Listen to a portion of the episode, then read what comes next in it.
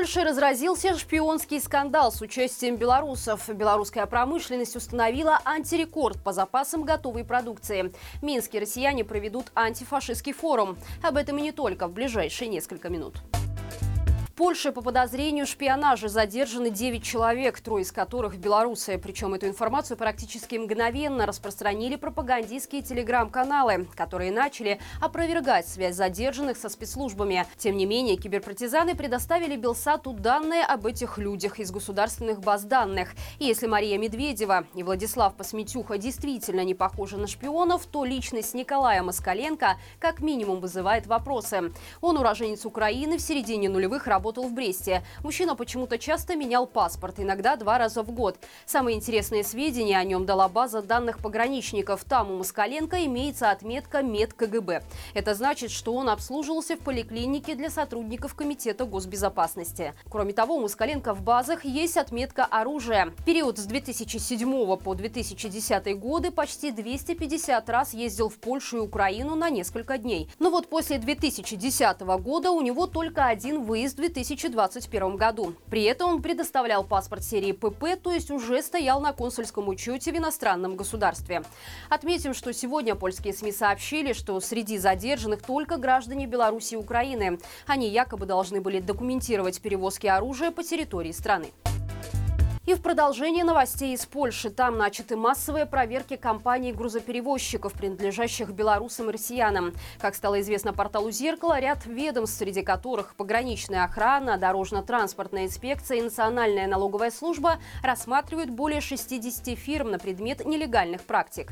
В частности, контролирующие органы интересуются соответствию компании нормативам, наличию документов у водителей и налоговой информации. Проверки проходят в транспортных компаниях «Белостока», «Поз», Позани, Вроцлавя, Ченстаховы и Бяло-Подляский. Известно, что еще на этапе отбора во многих фирмах были найдены нарушения. Например, когда по одному адресу зарегистрирован десяток фирм. Проверяющее ведомство заявляет, что в случае выявления грубых нарушений имеет право отзыва лицензии у транспортных компаний. Помимо этого, контроль фур ведется и на дорогах. Известно, что в прошлом году в ходе таких мероприятий более 50% нарушений и наложенных штрафов пришлись на иностранные фирмы.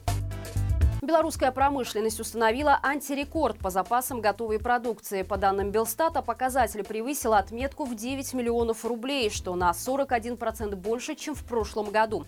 Тогда на складах накопилось товаров на 6 миллиардов 300 миллионов рублей. Запасы обрабатывающей отрасли составили более 90% от среднемесячного объема производства.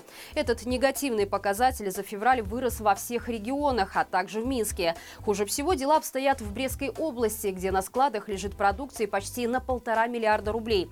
Что касается объема промышленного производства, то в текущих ценах он составил 28 миллиардов рублей, то есть сократился почти на 2% к тому же периоду прошлого года. Обрабатывающая промышленность показала снижение на полтора процента. В день рождения вождя мирового пролетариата Коммунистическая партия РФ проведет в Минске антифашистский форум. Об этом сообщил председатель КПРФ на встрече с российским премьером Мишустиным. По словам Геннадия Зюганова, 22 апреля в белорусской столице состоится Всемирный форум борьбы против нацизма и фашизма. И Лукашенко полностью поддерживает такую инициативу. Примечательно, что официальные источники нелегитимного это мероприятие не анонсировали. Отметим, что Геннадий Зюганов считается одним из главных лоббистов интересов интересов Лукашенко в Кремле. Диктатор высоко ценит политическую деятельность главного российского коммуниста, а также его вклад в укрепление многоплановых российско-белорусских отношений. МВД продолжает отрабатывать тех, кто выступает против режима. В милиции часто под пристальным вниманием находятся не только воюющие в Украине добровольцы, но и их родственники и знакомые. Их проверяют на пособничество экстремистским организациям и бандформированием. Ежедневно Губопик проводит до 20 обысков. К облавам подключили даже участковых.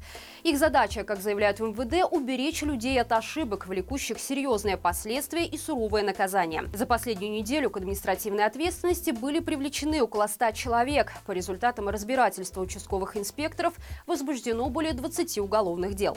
По данным МВД, среди нарушений преобладает распространение информации с призывами к экстремистской деятельности или ее пропагандой.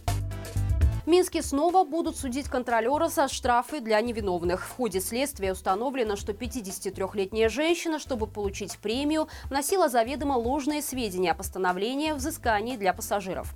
Она использовала ранее полученные персональные данные двух человек, заполняя их квитанции за безбилетный проезд. Теперь ее обвиняют в злоупотреблении служебными полномочиями. Напомним, ранее в Минске осудили еще одного контролера, которая также незаконно привлекала граждан к ответственности за безбилетный проезд проезд. Столичная прокуратура отменила ее незаконное постановление. И это все на сегодня. Не забывайте ставить лайк этому видео, писать комментарии. Именно это помогает продвигать наши выпуски в топ Ютуба.